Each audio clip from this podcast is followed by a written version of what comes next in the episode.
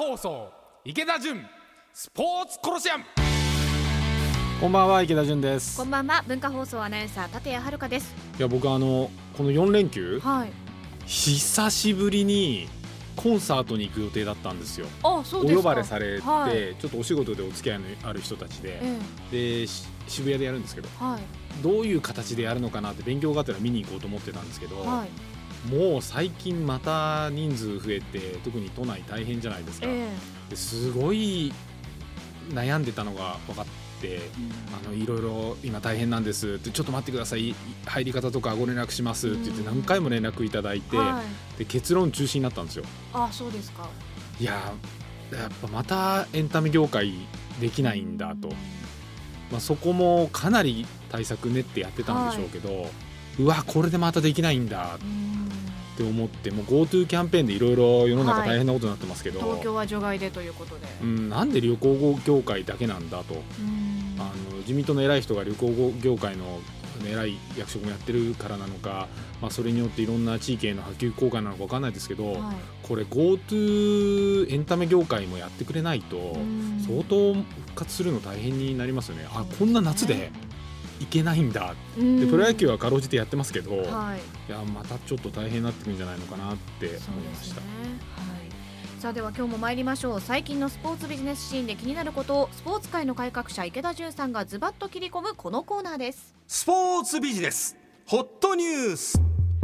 東京オリンピック来年7月21日に競技開始で全日程と使用会場も決定。チケット払い戻しは秋以降東京オリンピック組織委員会は17日新型コロナウイルス感染拡大の影響で来年の夏に延期されたオリンピックの全33競技の競技日程を発表しました。原則として今年予定していた日程を踏襲し1日ずつずらして曜日を合わせました。競技日程と会場の決定を受け組織委員会は販売済みのチケットに関して希望者への払い戻しを今年の秋以降に実施することを明らかにしました。IOC バッハ会長東京オリンピックの観客制限について検討すべきシナリオの一つ。IOC 国際オリンピック委員会のトーマス・バッハ会長は17日オンライン形式で開かれた総会後に会見し来年に延期された東京オリンピックで観客数を制限する可能性を示唆しました。渡航制限や隔離措置などのコロナ対策次第では検討すべきシナリオの一つとコメント。一方観客数削減の判断は時期尚早だ。それは我々が望んでいる形ではないと強調しました。プロ野球静寂の球場で本塁後ろからインコース。西武辻監督サイン盗みと同じと抗議。楽天生命パーク宮城で18日に行われたプロ野球の楽天対西武戦でサイン盗みと疑われかねない悪質な観客マナーについて西武の辻監督が球審に抗議する一幕がありました。辻監督によると楽天の攻撃中西武の森捕手が内角に構えた際に本塁後ろ側からインコースと配球を教えるかのような声が聞こえたと報告。西武の抗議を受けた審判の依頼で楽天は大声を出しての観戦自粛を促す場内アナウンスと警備員の巡回を強化して対応しました。メジャー帰りの田澤投手独立リーグの埼玉武蔵ヒートベアーズに入団。NPB 入りは難しい。ボストンレッドソックス時代にワールドシリーズ制覇などメジャーリーグで通算9年プレーした田澤純一投手34歳は先週熊谷のプロ野球独立リーグ埼玉武蔵ヒートベアーズで入団会見を行い残りの野球人生が短いのは分かっている。場所が変わっても野球をやることは変わらないとコメント。またドラフト指名を拒否して渡米した選手は帰国後2年間は NPB 球団と契約できないルールについてなくなってほしいと心情を吐露しました。さあ今週もいろいろありますが池田さん何からいきましょうか？毎週あの番組の構成作家さんに、あのいつも気になるニュースを僕は送ってるんですよ、はい。週の半ばに。うん。で今週なかったんですよ。はい、でなんでなんだろうと思ったらやっぱりもう GoTo キャンペーンの話ばっかりでう。んそうですね、うん、でまあそういう中でやっぱりオリンピックの話っていうのが僕の中では不自然に耳につくんですよ。うん僕らは、まあ、メディアのこともよく分かってスポーツとかエンタメ業界ってやるんですけど観測気球っていう方法があってはいポコッとちょっと一個ニュース出してそれでどういう反応が出るかっていうのを確かめるっていう方法があるんですよ。はいどっかの要するに書いてくれそうなところに書いてもらって。でオリンピックのチケットをそのうち払い戻しますみたいなニュースがポコッと出たんですよ。なんだこれと思って僕は見てたんですけど、要はそれによってどれぐらいの人が払い戻すのかとかどれぐらいの反応が出るかって多分出したんでしょうね。で今回まあもう一回出してきてて秋以降に今度は払い戻しますっていうニュースを出していて、まあ僕は前提としてはですよオリンピック絶対やってほしい派。はい。全然否定もしない。やっぱスポーツのビジネスの力っていうかスポーツの力を分かってる人間として日本がこのコロナが終わった時にやっぱりなんか元気玉が必要でやっぱり僕はスポーツだと思うんですよ。でやっぱり今のアスリートたちも先が見えない中で目標がない中で目処がない中で頑張っててかなり辛いんですよ。うん。特にあの引退間近とかの選手にあと1年頑張れっていうのは相当辛い、でもその中でどうなっていくかがわからない。で IOC でも、まあ、IOC って要するに世界機関じゃないですか、が、まあ、検討すべき無観客は検討するけどまだだみたいな話とか。はい。で北京東京オリンピックも東東京がなくなるんだったら一緒になくすっていう話とか出したりとかはい。していて。で一方で僕が気になったのはあの、まあ、組織委員会のかなり偉い方が先週かなはい。辞めたらもっと金がなかかるんだみたいなニュース、うん。これもポコッとはい。スポーツ新聞にポコッと出てたんですよ。うん。辞めたらもっと金がかかるって言われるけどいくらかかるとは出ていなくって、何のためにこのニュース出してんだろうって思いながら、いやその方法じゃ僕は賛同が得れないと思うんですよね。で先週松下さんも言われてましたけど2024年になんでしないんだろはい、うで2024年はフランス大会。で、はいその次はロサンゼルス、はい。待ってるとはいえどやっぱりこのコロナによってあの僕もお仕事でツール・ド・フランスフランスの自転車レースともお付き合いあるんでやっぱ大変なんですよ。やるって一応発表はしてるんですけど、はい。もういろんな準備しなきゃいけない。でツール・ド・フランスっていろんなフランスの中での県というかその地域もあるんですよね。いろんな準備しなきゃいけないコロナ対策も。でその中でオリンピックへの準備ってやっぱりまだまだ後手後手になってるっていう話は聞く。なので2024年に思い切って東京大会とか、まあ、それこそ北京のやつも4年間スライドさせることできないのかできるかどうか知らないですよ。ただやっぱり IOC っていう大きな世界の機関とのどれぐらい交渉してどれぐらい切って張ってやってるかっていうのは正直見えないじゃないですか。はいで日本人って欧米の人に弱いんでで英語も弱いからどれぐらい本当に交渉してるか僕には分からないんですけど、やっぱり今このコロナでまずはいろんな業界立て直さなきゃいけない。だから今 GoTo キャンペーンではい。国の要は IQ めっちゃ高い人たちが集まって検討している GoTo キャンペーンですら付け焼き場なわけですよ。だから批判出まくってるわけじゃないですか。えで知事からも批判出まくってるわけですよね。やるってなってるけどいろんなことが後手後手に回って制度が決まってない中でやるってことだけ決まって、うん。もう4連休やってくるわけですよ。えはい。でその中でじゃあ神奈川もそうだし大阪もそうだし埼玉もそうだし、コロナの人数かなり出てきちゃっててじゃあ東京以外も対象にしないとなんだって話がまた出てきていて、やっぱり国の中枢の人たちが関わってもやっぱこれぐらい付け焼き場でやると政策っていうのはなってしまうっていうのがよく分かってる。だからそういう中でオリンピックの話っていうのはもっと前広に検討して、今要するに話が出てくるのはチケットの払い戻しの話と偉い方のオリンピックやめたら金かかるぞっていう話しか出てこないわけですよ。っえ。てことは他の検討僕には進んでるようには全く見えないしやっぱ中の話聞いてても今正直そこまで話が進んでないんでやっぱりいろんな人たちがすごい頑張って今年まあないしは来年オリンピックやろうといろんなことやってて会場また取り直したりとかしててすん。ごい労力かかってみんな疲弊してるんですよ多分。でできるかどうかも分かんなくって中の人たちですら本当にできんのと思いながらやってんだと思うんですよ。うん。だったらもう一回もうこれは大変かもしれないけど2024年に向けてね検討をしっかりしてみて IOC と戦ってみてダメだったらダメでしょうがない。ただ戦わないで終わる見えないっていうのは困るしやっぱ来年ってまだこれから旅行業界立て直してで GoTo 旅行業界やるんだったら GoTo エンタメキャンペーンだってやってほしいし GoTo スポーツ業界キャンペーンだってやってほしいし、ね、他にもそれこそ災害のところにも何十億手当してあげるべきだと思うし、じゃあ他の業界にもしてくれないのかと。うん。偉い人たちと紐ついてる業界だけこうやって大きなお金が流れるようだったらなかなかオリンピックに僕は結びついていかないと思うし、うん。オリンピックのことですら付け焼き場になるんじゃないのかなと。うん。付け焼き場になるんだったら国民の僕は納得感得れないんじゃないかなて。うーん何なんだろうって今の政府のこう付け焼き場的な対応が僕は GoTo キャンペーンによってすごく垣間見えた。うん。だからオリンピックもすごい僕は不安になった今週文化放送池田純スポーツコロシアム横浜 d n a ベイスターズ初代社長一般社団法人埼玉スポーツコミッション会長でプロバスケットボール B3 リーグ埼玉ブロンコスオーナーの池田純さんとお送りしていますがここからはポッドキャストでお聞きの方々にお届けします。さあ今日前半は、まあ、オリンピックの話と GoTo キャンペーンの話ありましたけれども。さあだらだら喋るポッドキャストに。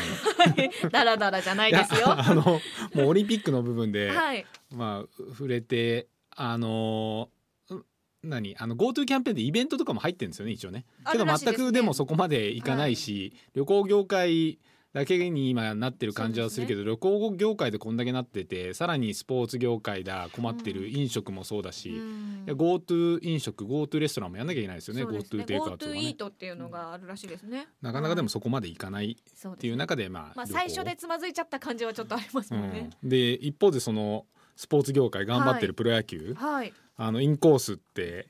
はい、あの観客の方が声を出してしまって 試合が止まるという。だからまあこれいろいろだと思うんですよ。はいあのーそもそもお客さん入れられないじゃないですか今5,000人か。はいであの新しくまた大臣が観客増やしてもいいよっていうのを考えるって言ってたけど、このままの流れだと5,000人のまま止まりますよね。そうですね。8月から50%の予定だったのが収容見直しかみたいなニュースも出てましたね。で横浜スタジアムとかは外野に人入れてないんですよ。はい。らサイン見えるしサイン盗めるっていうのもあるのかもしれないし、はいあの警備の問題とか。うんお客さんが増えてまばらなのに警備あっちこっち立たせなきゃならないってなるとコストがかかるし、はい。で一方で打球事故とかもあるからなるべく内野に入れといた方が安全って言えば安全で内野のネットがあるところまで入れといた方が安全なんですよ。はい。でまあどういう理屈で各球団がやってるかっていうのは各球団によるんでしょうけど、まあ外野から見てインコースって まあ分かりますよねお客さんの気持ちだったら。ね。うん、全然昔はそういうのが普通にあったって言われてて。え昔は普通にその自分の職員職員というか仲間が、まあ、いてーはい。構えてるのここだっっていう世界もあったっていう時代もあったって僕はう噂話で聞くんですけど、はいまあ、お客さんとしてはやっぱり球場に行って声出すなって言われても、まあ無理ですよね。昨日もちょうど僕があのスポーツニュース夜見てて、はい。であのベイスターズが巨人にサヨナラ負けしたのかな、はい。昨日。うん、でそれ見てて巨人の選手とかそれはまあねベンチですごい喜んでるし、はい。まあスポーツとかエンタメはライブだからライブエンターテインメントだからやっぱ声出ちゃいますよね。うんあのみんな後ろから普通に何にもないと思ってる時に「わっ!」って言われたら「わっ!」ってなるのと一緒でやっぱりホームラン打ったら「わっ!」ってなるしなりますね。す騒いじゃいますよね。はい。で何も声聞こえない中ですごいファンからするとうん「うわ森うんキャッチャーがインコース構えたらインコースだよ!」って言いたくなる気分も まあ僕には分からんでもないし、うん、だからもうそうなると徹底してはい。感染対策としてはあの例えば外野に座らせないで。うん。で内野に座ってもらってみんなフェイスマスクフェイスシールドはい。配ってフェイスシールドしてもらうとかしない。やっぱり僕はね声は出ちゃうんじゃないかなって、だから僕も今週末なくなっちゃいましたけどコンサートに行く予定だったんですよ。はいでまあそれは僕がファンとかそういうのとは別にあのやっぱりどういうふうに感染対策するんだろうなって初めてやるコンサートだったんでこのコロナ後、あどういうふうにやるんだろうなっていうのを、まあ、勉強しようと思って行こうと思ってたんですけど、はい。やっぱり声出ちゃううん。と思うんですよ。だってそのためにお金払ってるわけだし、うん。静かに見るためにクラシック音楽見に行ってるわけじゃないから。静観しながら見るんだったら何のために言ってるんだろうっていう感じもちょっとありますもんね。テレビで見た方がいいんじゃないかみたいな。声出させてあげる前提ぐらいでちゃんとその主催者側も組み立てないと。難しいですね。いや難しいんですよ。うだから。アクリル囲むみたいなのが。あのだフェイスシールドでいいし、うん。例えばもうメガホン配ってはい。もうメガホンの 声出ないですけどメガホンの先にもうフェイスシールドみたいなの貼っといて大声出すとそこで全部唾が止まる吸みたいな。収されるみたいな感じですね。あの何ですか昔あったじゃないですかどっか穴蔵にはい。文句言うみたいな、言えないことをそこへみたい言えないことな感じでそこに言う。みたいな。でまあ本題はですね、はい。あの独立リーグの田澤選手の方だと思うんですけど、ヒートベアーズに入団うん。埼玉ですね。まあでもどうなんでしょうね。これあの元巨人にいてええレッドソックスで引退した上原選手上原さん。はい。もう僕ネットで記事見たんですけど、うん。このやっぱ田澤ルールっていうものにいろいろ言ってて、はい。まあ、僕は田澤ルールに関してはあの球団側にいた人間なんで、うん。やっぱりあんまりこう言うべきじゃないなっていう部分もあるんですけど、はい。やっぱり日本の野球選手側に立つかうんビジネスっていうか球団側に立つかで全然これ変わるわけですよ。はい。やっぱり日本の野球を盛り上げるためには、うんやっぱり行ってほしくないんですよいきなりは。まあそうですよね。うん、で、はいサッカーとかバスケットボールっていうのはその辺のルールがかなりないから、うん僕も今やってる身としてあのすごいお金がかかるわけですよ例えば会社で考えてくださいとはい。新人の社員取りましたとうん仕事全くできないのに20万円の初任給払うわけですよう。んでいきなり1年で辞められて転職されるとうんいくら投資したと思ってんですか？研修とかも含めてあなたに投資したのは 20×12 ヶ月の240万だけじゃないんですよと。うん。採用のコストいくらかかってると思ってるんですか？その後研修いくらかかってると思ってるんですか、うん。その後いくらあなたに投資したとこっから返してもらわなきゃいけないんですよと、はい。で同じことで NPB も契約金を相当払うわけですよ。1位だったら、まあ、本当にドラフト1位で入ってくる高校野球でのスタート方と 1, 億円。うん。でそうじゃなくても8,000万とか7,000万払うわけですよ。はい。でそこから1,000万ずつあ下がっていってドラフト4位5位っていうと数千万契約金払う。うん。で年俸もしっかり払っていく、でだからこそ数年間かはその球団に保有の権利があって、うん。出ていくってなった時にも、まあ、移籍金がかかったりとか FA の制度とか、海外 FA の制度とかがしっかりしてるんですよ、うん。僕からすると NPB、はい。日本の野球っていうのは。けどやっぱサッカーとかバスケットはどっちかっていうと仁義なき戦いで、うん。いつでも出ていかれちゃう。うん。だから金持ってるところが強い。なるほど。だから海外が究極強いわけですよ。はい。ですごくいい選手になるともう何億払うんで来てください。3億円です。ポーンと海外行く。うん。で、まあ、それによって逆に3億の中から元いたチームとか、うん。元いた大学とか高校のサッカーのチームとかうん。バスケのチームとかにこう還元されていくようなバスケはまたそういう制度ないですけど、はい。サッカーとかはしっかりとしたそういう制度があって、うん。まあ、どっちがいいとは一概には言えないんですけど、まあ、野球は僕はビジネスやってた側からするとやっぱりすごいいい選手が出てきていきなりメジャーに行かれてしまうってなると、まあ、それはそれで選手にとって夢あっていいんですけど、うんいや日本のプロ野球どうなってしまうんですかと、うん。サッカーバスケ以上に大きなお金が動いててはい。世界のレベルとかなり近いから日本のプロ野球ってうん相撲じゃないですけど日本の国技的な位置づけになっていてね。でそれがいきなり言ってしまうとどうなんだっていうでも選手側からするとうん。上原さんが言ってたように、いはい。やそのルールって何なんですか？っうん。ていうのがあって僕今僕が問題になってると思うのはそのいきなり行ってしまって向こうで、うん。まあ結果が出たのか結果が出てないのか僕にはよく分かんないですけど、まあ、最後マイナーで日本に戻ってきて、はい。あのドラフトで指名して拒否して渡米した選手はうん。帰国後2年間は NPB と契約できないと。うん。うん。2年間 NPB と契約できないで田澤選手も34歳っていう年齢で独立リーグに行ったわけですよね。で、まあ、ある種厳しいこと言うといや分かってて言ったんでしょって僕は思う。うん。ううん。ん、でプロなんだから分かってて言って向こうでう結果が出なかったら自分がいけないんじゃないのって、うん。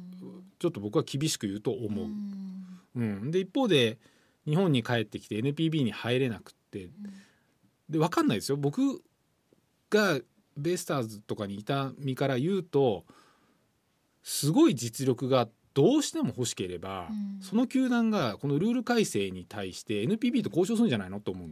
うん確かに。うん。でやっぱり NPB って12球団12個しか会社がなくてね。はい。その1個の球団大株主みたいなもんじゃないですか12個しかない。はい。でサッカーとかバスケと違ってリーグがサッカーバスケってリーグがかなりいろんなこと統括してて、うん。その下に各球団っていうかクラブチームがぶら下がってるような構図なんですけど NPB 日本のプロ野球っていうのは12球団が強くってうん NPB っていうのは、まあ、なんとなくそれを傘として統括しているような印象があるんで、僕はどうしても欲しければこのルール改正とかも議論がなされるっていうかもっと物議がうん。醸し出されてね、っていう風になるんじゃないのかなと思いながら見ていてうん。でそういう中で独立リーグに行ったわけじゃないですか。はいで僕独立リーグ側にどっちかっていうと問題があるんじゃないのと思ってて。なんでですか？やこの田澤選手の会見も見てたんですけど、はい。これは僕個人の印象ですよ。ええ。あんまり嬉しそうに見えなかったんですよ。うん、やっぱりどっかの球団に入団する時って帽子かぶせられたり、あのスーツの上にユニフォーム着たりして会見するんですけど、なんかこうにこやかな顔っていうのと前向きなコメントっていうのがはい。セットで普通はあるべきだとまあ思うんですけど、夢に向かっていくみたいな感じですよね。なんかやっぱりこう田沢ルールって言われているものに対してのうん。憤りとで同時にまあこれ埼玉にあるんですよね。この引いてるやつ、はい。熊谷にあるのかな。はい熊谷ですね。うん、で自分は神奈川だった。埼玉初めてだけど頑張りますみたいなコメントだったんですよ。はいなななんかこうん。うなんかこう全体的にいや僕が独立リーグの球団の人だったら、はい。そんな会見させない。うん。うん、いやいや来てる感がちょっと出てるいやわかんないです。これれ僕の個人の、はい。ななんとなくえうんもうちょっともうちょっとそこはうん。選手と握ってからやればって思っうん確か？だしやっぱ大物が取れた感があるから NHK 含めてかなりカメラがはい。回ってていろんな地上波でも放送されててう、ん。うん、なもっと田澤選手とがっちり握ってがっちりいい会見して、うん。その後のお客さんが入るところにつなげていけないのかなってすごく思ったし、やっぱりその独立リーグっていうものと NPB12 球団っていうのが僕すごい乖離して見えちゃった。はここで頑張れば NPB があるんだっていう感じじゃなくて、やっぱ独立リーグっていうものにまだなんかそこまで選手含めてうん。頑張ることのインセンティブが働きにくい、うん。うん。だ独立リーグってそそんなに分かんないですよね。そうですね。僕もよく分かんないんですよ。はい。いろいろお付き合いはあったりするし、んなんかね付き合いがあるようでないんですよ。私あの大学卒業してから富山に住んでたのであ BC ーリーグの富山サンダーバーズってチームがあってあのタフィーローズ選手とかが一時期いたりして結構その一瞬は盛り上がったんですけどでもリーグの仕組みとか私富山にいたのに全然分かってない部分もあるんでもうそない地域の人は本当に分かんないだろうなって思いますね。そうだから今回も僕これでちょっと機会があって独立リーグのこと知ったんですけど紹介されて、結構球団数あって、はじゅ 10, とか12ぐらいあるんですよ。うんで新潟富山とか石川もありますね。ではい関東の方まで今あるんですよ。茨城とか神奈川にもあるんですよあと四国とかにもありますよね。あれはね別なんですよあ別なんですか？四国は四国アイランンドリーグってあいそう。別のリーグで 難しい。高知徳島、はい。えー、と松山とかなんか5チ4チームだから 5,、はい5チームぐらいあるのかな？あそこはもう全く関係ないってこと？全くなのかどうだか僕もよく分かんないんですけど、はいまあ別ですよね、はい。リーグが別なんでなるほど。リーグが別ってことは株式会社っていうのがもう完全別っていうかあーはい。あのその統括が別みたいな感じななんで。うん、だからなんか分かんないし NPB を目指すような野球をやっててもはい。あのやっぱり差がすごいあるし、うん今日本の12球団のプロ野球ってかなりあちこち転戦してるし、うん。まあ、見れちゃうじゃないですか、うん。アメリカっていうのはマイナーリーグとかも人気あるんですよ独立リーグとかも、はいそれはなんでかっていうとアメリカ広くてうん。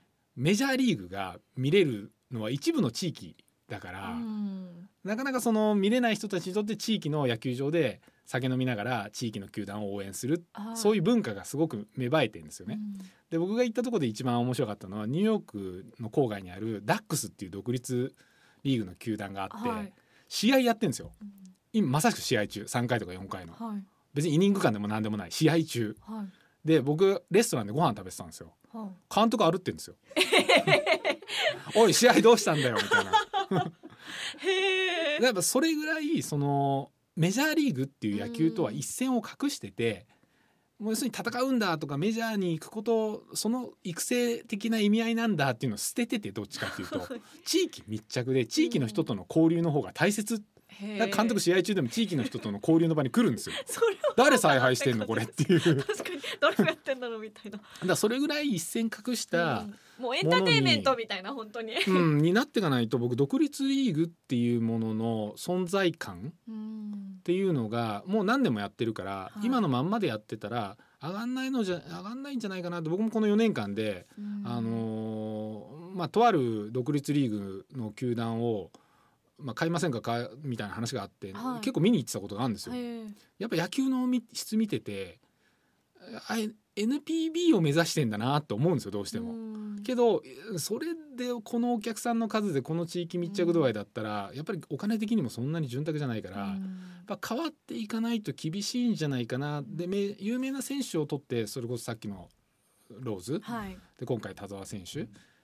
ポンと名前は有名になるんですけどやっぱりそれでえ未来英語お客さんを集める構図って作り続けることは難しい。うんはい。でさっきも言った通りで NPB の選手からすると独立リーグに行ってやるっていうことにまだインセンティブが働かないからう、ん。うん、だったら引退しますっていう選手も多いし、はい。だったら韓国行きますだったらメキシコ行きます、うん。まだまだそれぐらいなんで僕は思い切って路線を変えていきながらそこと合意して田澤選手が入っていくような構図がないとなんか。うんまあ、頑張ってほしいし同じ埼玉だから僕もすごく応援したいけど、まだまだ独立リーグって発展途上だからあの田澤選手のインタビューになんかなんかこうすごくハッピーになる感じじゃなかったのがすごく僕は気になったんですよね。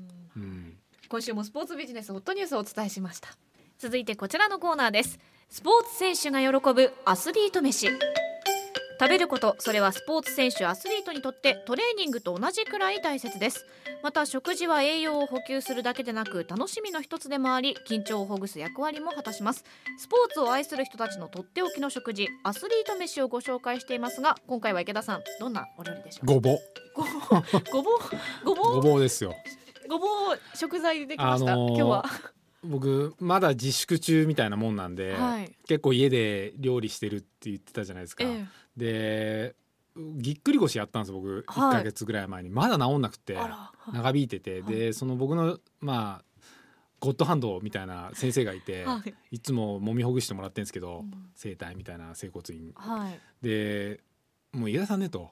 肉食いすぎだと。ああまあそのイメージはありますけどね この番組でも、うん、で僕肉好きなんですよ、はい。でスポーツ選手も肉大好きなんですよ、うん。でうまあプロレスの人も格闘技の人も肉大好きで、はいやっぱ肉食いすぎると日本人っていうのはしそこまでその遺伝子的に肉を食う遺伝子じゃないんですって。だから消化に負担がかかると腸に。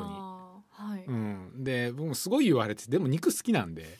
でやっぱすごく運動するからタンパク質が必要だからどうしても肉が必要なんですよ、にはい。体も欲するんですよ。うん。で肉ばっかり僕自粛中に家でバーベキューばっかりやっててはい。で食べてて今日も実は夜あのこの前言ってたサムギョプサル、はい。紹介しましたよねこのコーナーで。なんか最近あれですよね。愛の不時着が人気なんですよね、はい。あれに出てくるなんか変な愛男だ俳優さん？はい。がなんかネットでこの人が気になるって僕話題になってる人を見てなんかちょっと面白い面構えの俳優さん出てこないですか？あああのーええ？愛の不時着の愛の不時着。あの北朝鮮のあの四人組の一人かな。かなわかんない。僕見てないからわかんないですけど。でこの前のやつ何でしたっけ？イテウォンクラス。イデオンクラス、はい。あれなどうやって何でイデオンクラスって読むんですか？あイテウォン。イテオン。あの、はい。リジュエンだかなん、はいはいはい。あれをイテオンってねはい地名ですよねだからイテウォンっていう。あそうなんだ。はい。もう全く僕には分かんないですけど もうサムギョプサル食べなきゃいけないと思って今日も僕夜サムギョプサルなんですよ。おおついに。ついに。はいあの久しぶりにちょっと友人とあの、まあ、3密避けなきゃねって言いながら外で、まあバーベキュー風でバーベキュー風でやるんですけどでその7時からはい。もう年齢も年齢だしはい。もう腸に負担かかりすぎてるから体ぎっくり腰も腸から来てるって言われて、あそうなんだ。はい。もう腸肉食べ過ぎですよと、はい。野菜ですと。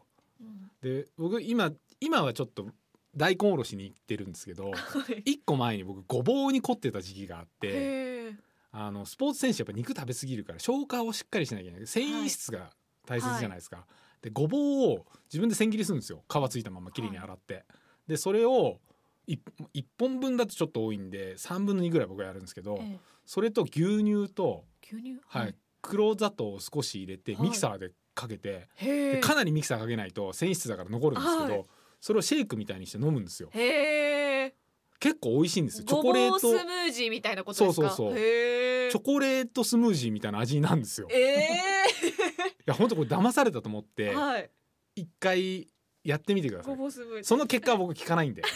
すごいやっぱね繊維質すごい。ああそうですか。全部なんて言うんだろうな腸の中をその繊維質が歯ブラシのように全部ここそぎ取っていくような印象があって。